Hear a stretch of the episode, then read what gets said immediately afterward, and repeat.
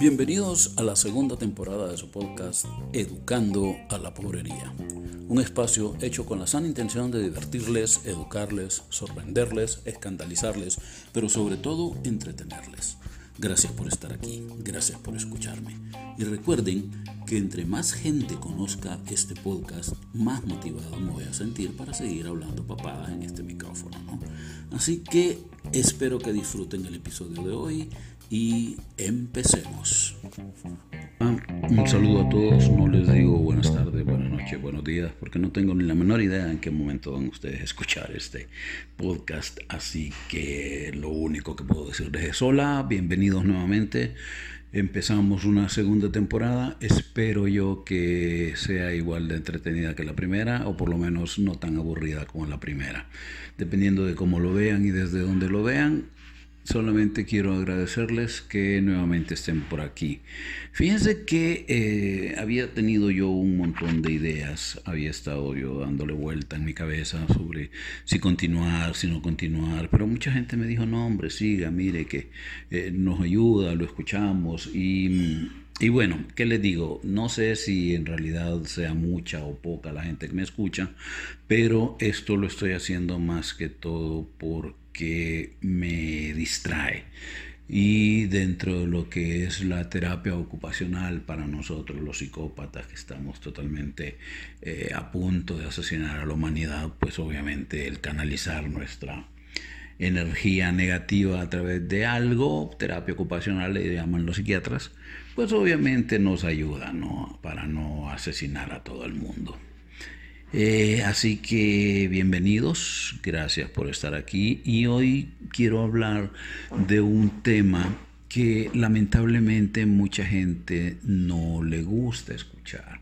Hay muchísimas cosas que nosotros en la vida perdemos. Nosotros perdemos amigos, perdemos dinero, perdemos empleo, perdemos mascotas, perdemos muchas cosas. A mí se me pierden las llaves a cada rato, ¿no? Pero eso, bueno, se recupera.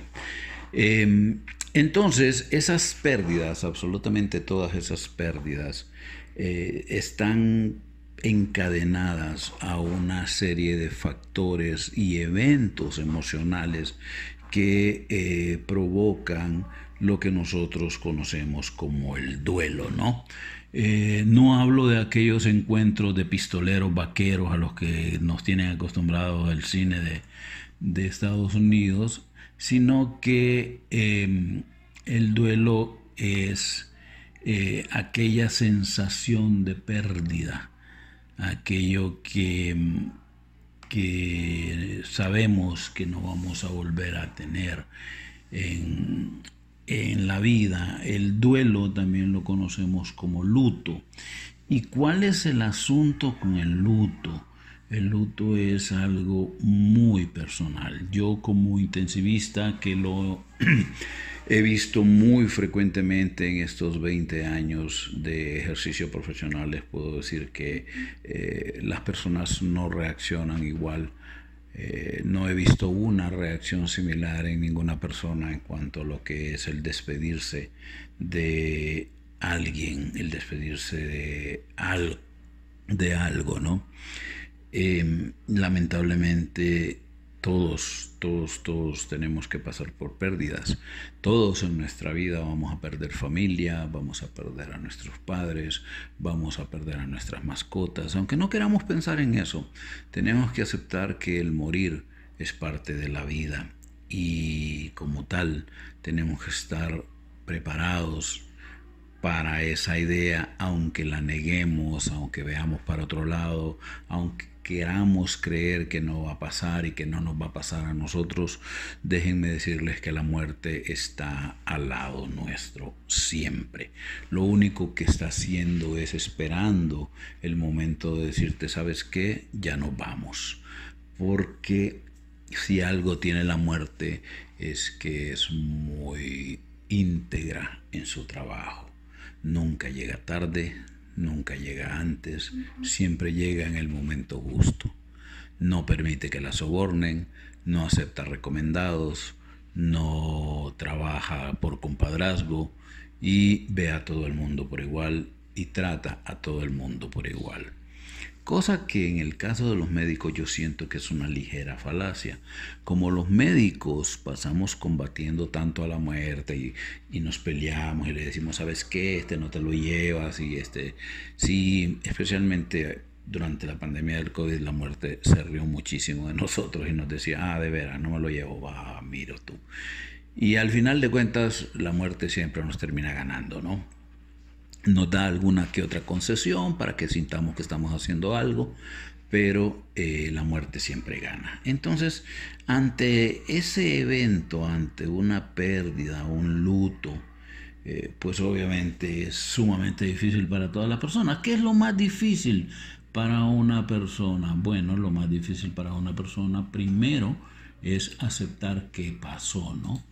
Y el hecho de que eso pase, pues obviamente eh, ya es un punto de partida.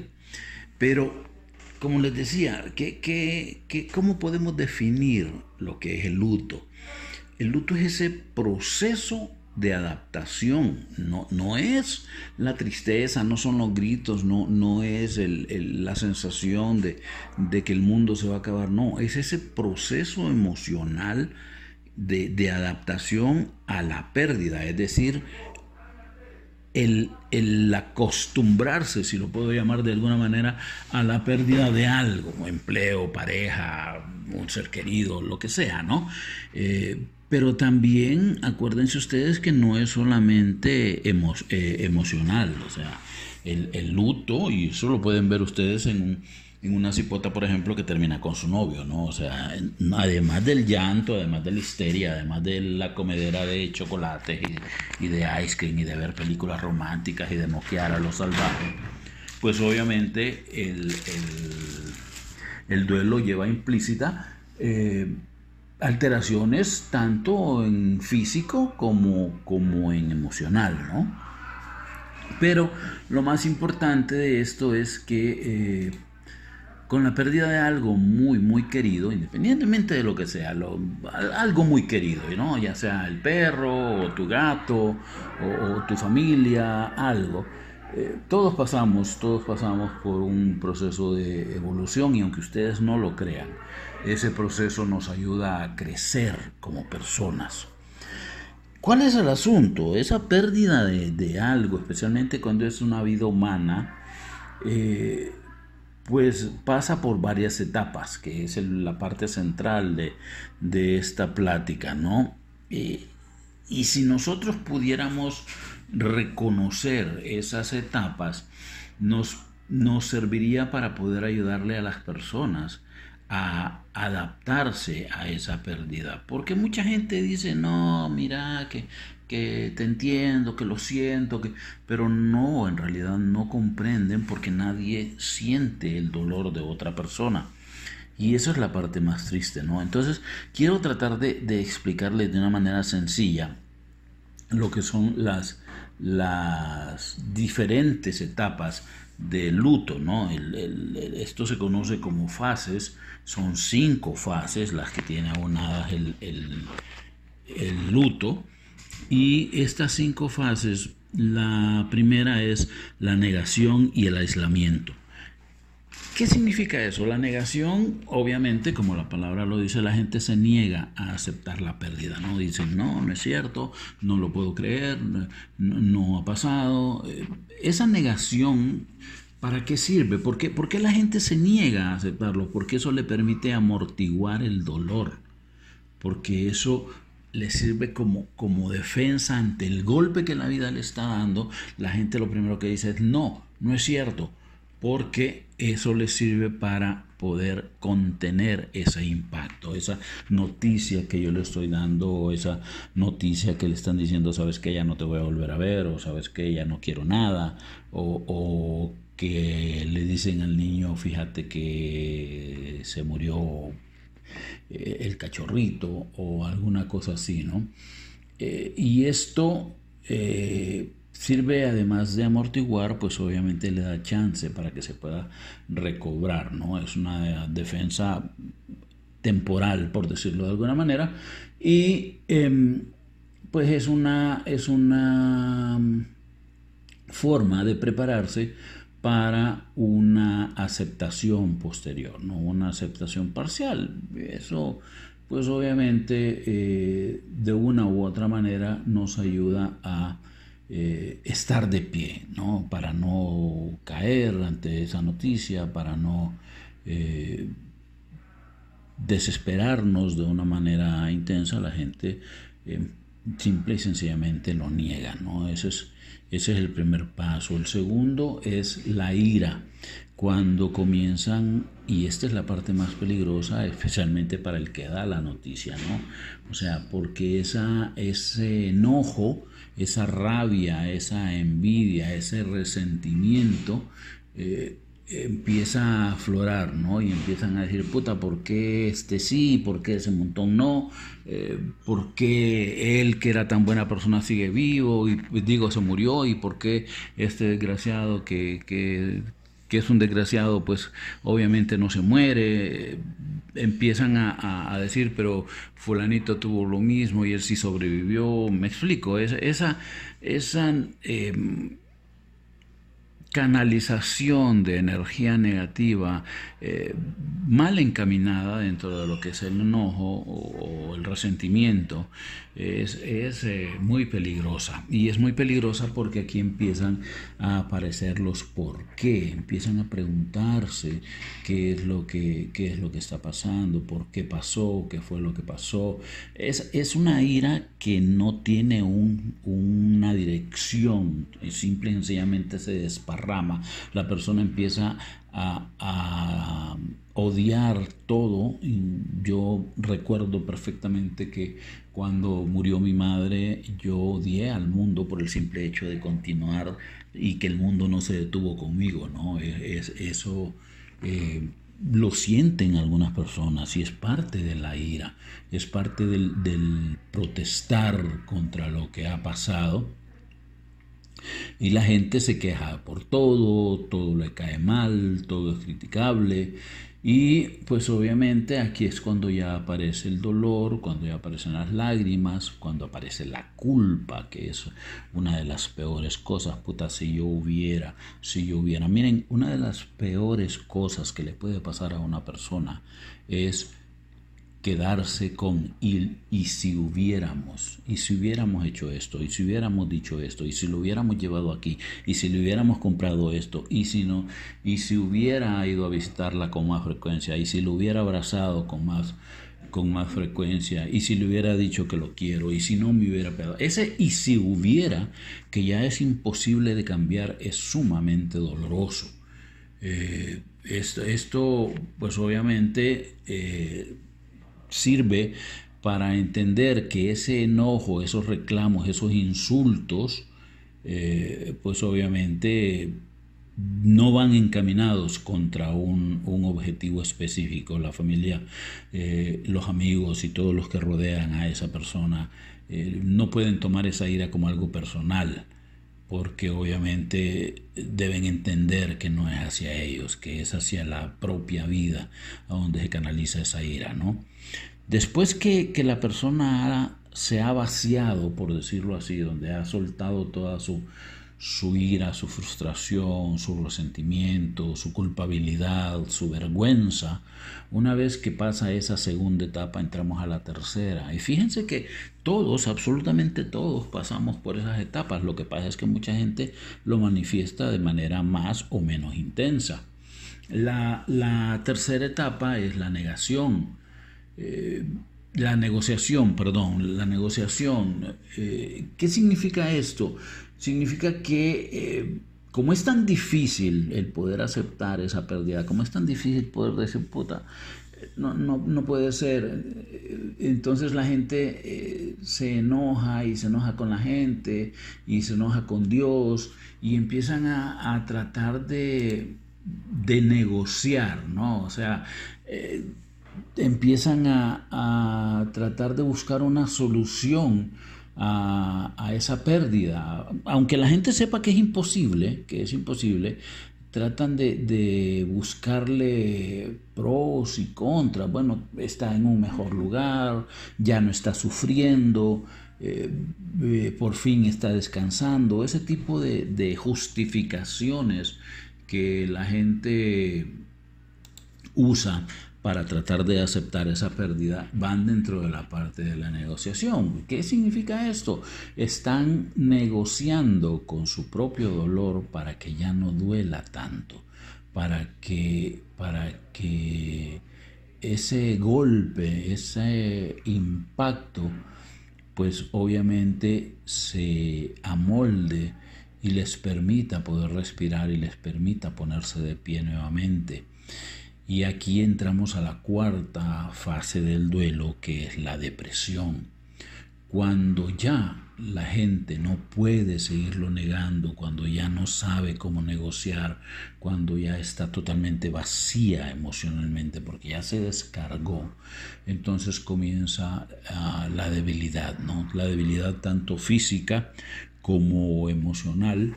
La gente se, se debilita, se adelgaza y aparece la tristeza profunda.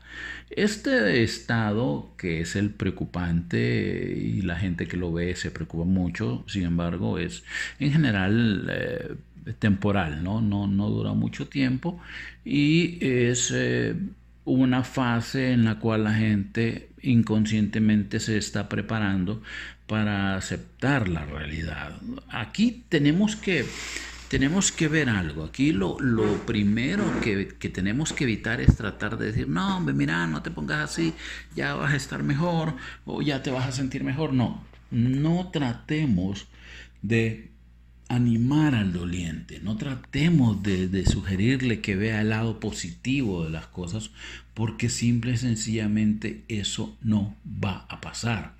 ¿Sí? Eh, esos son episodios de depresión y depresión como tal. La gente no come, la gente quiere pasar durmiendo, la gente se aísla, la gente se abandona, no se baña, no tiene ganas de nada. Y lo único que nosotros podemos hacer con estas personas es ayudarles a sostenerse mira, eh, ¿quieres comer? No, no quiero comer, ok, no te preocupes. ¿Quieres tomar algo? No, no quiero nada, ok, no te preocupes, yo estoy aquí. Cualquier cosa, tú me dices si te puedo ayudar en algo.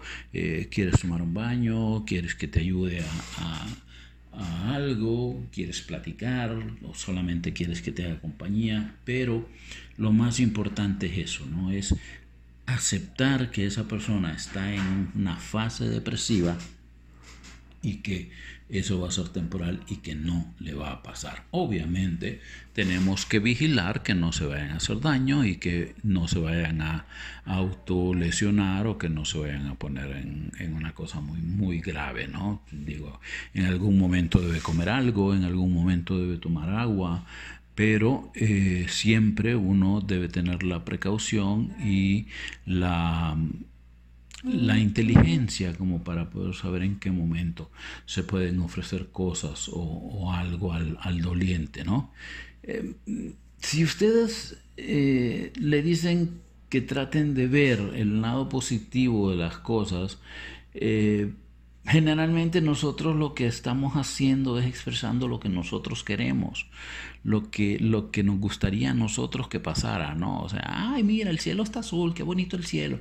Pero lo que queremos hacer es escapar de ese ambiente oscuro que no nos gusta, porque a nadie le gusta la tristeza, seamos honestos, y a nadie le gusta estar con una persona que está francamente triste. Y uno trata de escapar a como de lugar y empieza a correr como hámster buscando puertas y empiezan a ver el cielo y ay qué bonito el cielo, ay que mira que, que, todo va a salir bien y ese, esa mentalidad egoísta en la cual quiere uno que pase lo que uno le gustaría que pasara, ese es un error.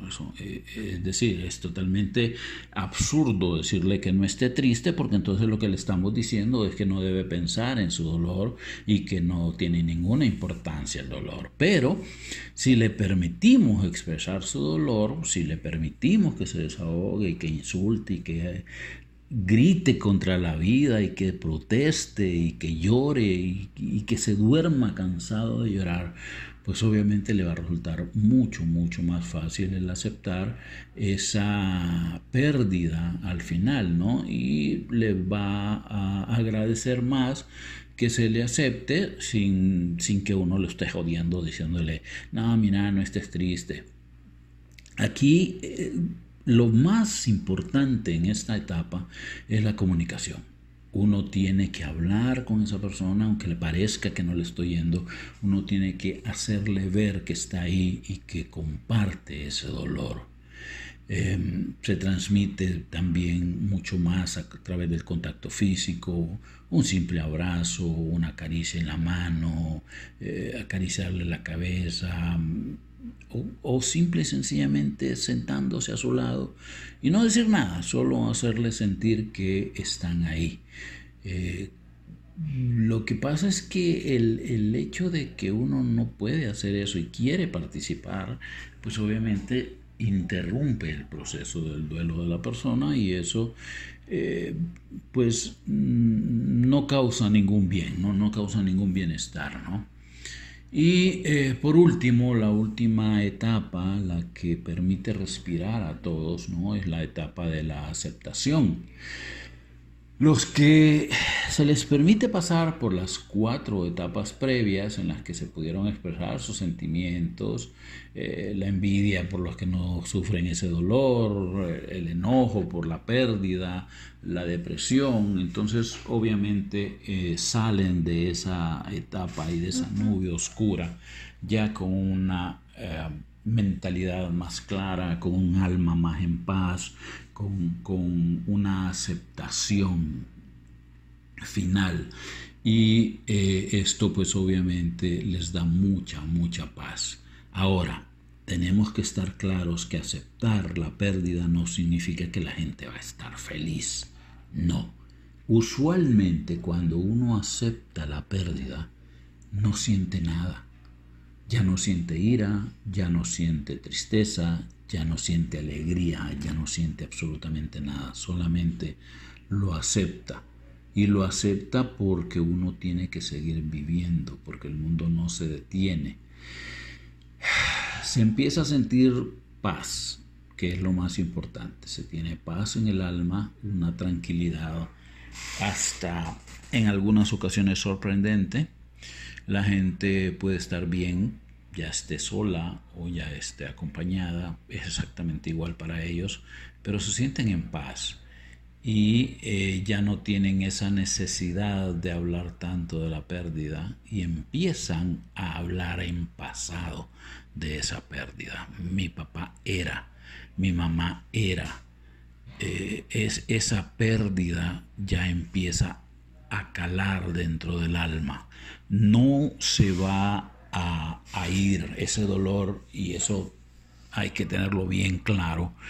El dolor, especialmente por la pérdida de la gente querida, los padres, los hijos, ese dolor no desaparece nunca. Ese dolor siempre se queda en el alma, ese dolor siempre está ahí y siempre va a ser un punto doloroso que va a causar lágrimas en algunas personas, pero eh, uno aprende a vivir con ese dolor. Uno aprende a levantarse, uno aprende a saber que ya no es lo mismo sin esa persona, pero que uno tiene que seguir viviendo aunque uno no quiera, aunque uno no le guste. Y la vida, pues obviamente se va abriendo paso, ¿no?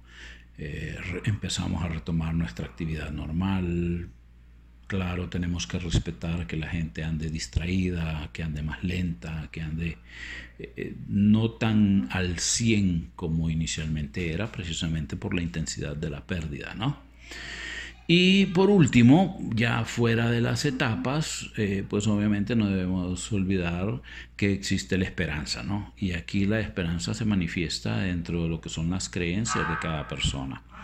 Eh, los religiosos, por ejemplo, empiezan a manejar la esperanza de que algún día van a volver a ver a su ser querido eh, en el cielo o, que lo van a ver a la hora de morir. E, ese tipo de, idea de, volver a ver a la persona que se ha perdido es la que sostiene y da fuerza al, al, pensamiento de que uno va a estar mejor, de que puede estar mejor, de que se debe sentir mejor y eh, sirve para que todo ese dolor, para que esa, e, esa sensación de pérdida, pues sirva para algo, ¿no? Que, tenga algún sentido. eh, permite poder sentir que la vida pues aún espera algo importante y trascendente de cada uno de nosotros. Buscar y encontrar una misión que cumplir es el gran estímulo que alimenta esa esperanza. Tampoco eh, podemos olvidar que el periodo de duelo dura eh, un año. No esperemos que la gente se recupere rápidamente, no esperemos que en seis meses ya estén brincando por ahí, que sigan exactamente igual. Eh, especialmente eh, relacionado con el grado de eh, proximidad que se tenga con esa persona. No es lo mismo, obviamente, perder un pendejo que perder a una familiar y alguien muy allegado, un abuelo, una mamá, un papá, un hermano. No es lo mismo que perder una pareja, pues. Obviamente los síntomas de pérdida van a ir desvaneciéndose con el paso del tiempo, pero siempre van a haber periodos en los cuales van a volver a aparecer esos picos y valles son totalmente normales y deben ser aceptados y entendidos por cada uno de nosotros. ¿no? Em, lo más importante es que eh, nos quede claro que perder a alguien o perder algo independientemente que a nosotros nos parezca poquito, eh, que ay, se te perdió tu juguete, ya déjate de cosas. O sea, ese es un gran error que nosotros hacemos especialmente con los niños, pues, porque para ellos perder un juguete es como para que una persona pierda a un familiar. El, dolor es el mismo, la reacción emocional es la misma y tenemos que aceptar ese dolor. la pérdida de una mascota para algunas personas duele más que perder a un familiar. Entonces tenemos que estar claros que toda pérdida, absolutamente toda pérdida, la pérdida de un trabajo, la pérdida de un dinero, la pérdida de una casa, la pérdida de, del carro, la pérdida de una pareja o de un familiar, toda pérdida lleva asociado un periodo de luto. Y si nosotros somos lo suficientemente inteligentes como para poder entender y aceptar a esa persona que está pasando por una pérdida, créanme que no solo le van a ayudar a ella, no solo le van a ayudar a esa persona, sino que nosotros como personas vamos a empezar a entender el dolor, vamos a empezar a ver el alma de las demás personas y vamos a ser mucho más solidarios y mucho mejor personas de lo que hasta el día de hoy hemos sido. Espero que eh, les haya gustado el tema de hoy, espero que eh, haya cubierto sus, sus inquietudes y pues obviamente eh, espero que eh, ustedes lo, lo, hayan disfrutado y espero que hayan aprendido y esto les dé un tema tanto para iniciar una conversación o para conversar con los suyos, así como para que ustedes piensen en qué hacen, qué están haciendo y qué van a hacer en el momento en que se enfrenten con una pérdida. Muchísimas, muchísimas gracias nuevamente por haberme escuchado. Y pues nos veremos la próxima semana con otro tema que puede ser no tan, no tan serio como este, no tan formal como este, pero que siempre va a estar hecho con el ánimo de que ustedes aprendan, reflexionen y de una u otra manera se diviertan. Cuídense mucho, sean buenas personas y que tengan muchísima, muchísima paz en sus vidas. Ah, y por cierto, antes de que se vayan y cambien de canal para ir a hacer lo que sea que van a ir a hacer, déjenme les recuerdo que me pueden seguir en mi cuenta de Twitter. Está como Dr. Hugo Strange MD. O también en mi canal de YouTube, Hugo Alejandro Fiallos, donde obviamente además de escuchar mi melodiosa voz, pueden ver mi desfigurada cara. Les juro que fue un accidente. Yo no nací así. Dice mi madre que yo era un niño bien bonito cuando nací, pero lamentablemente esas cosas que pasan en la vida pues le deforman a uno la cara, ¿no? Ya, sin más, me despido, nuevamente agradeciéndoles por toda su atención y que tengan una muy bonita vida. Nos vemos, o perdón, nos escuchamos la eh, próxima semana. También les recuerdo que pueden dejarme sus comentarios, preguntas, críticas, eh, mensajes de odio, eh, depósitos bancarios, lo que ustedes gusten, en los comentarios. Chao.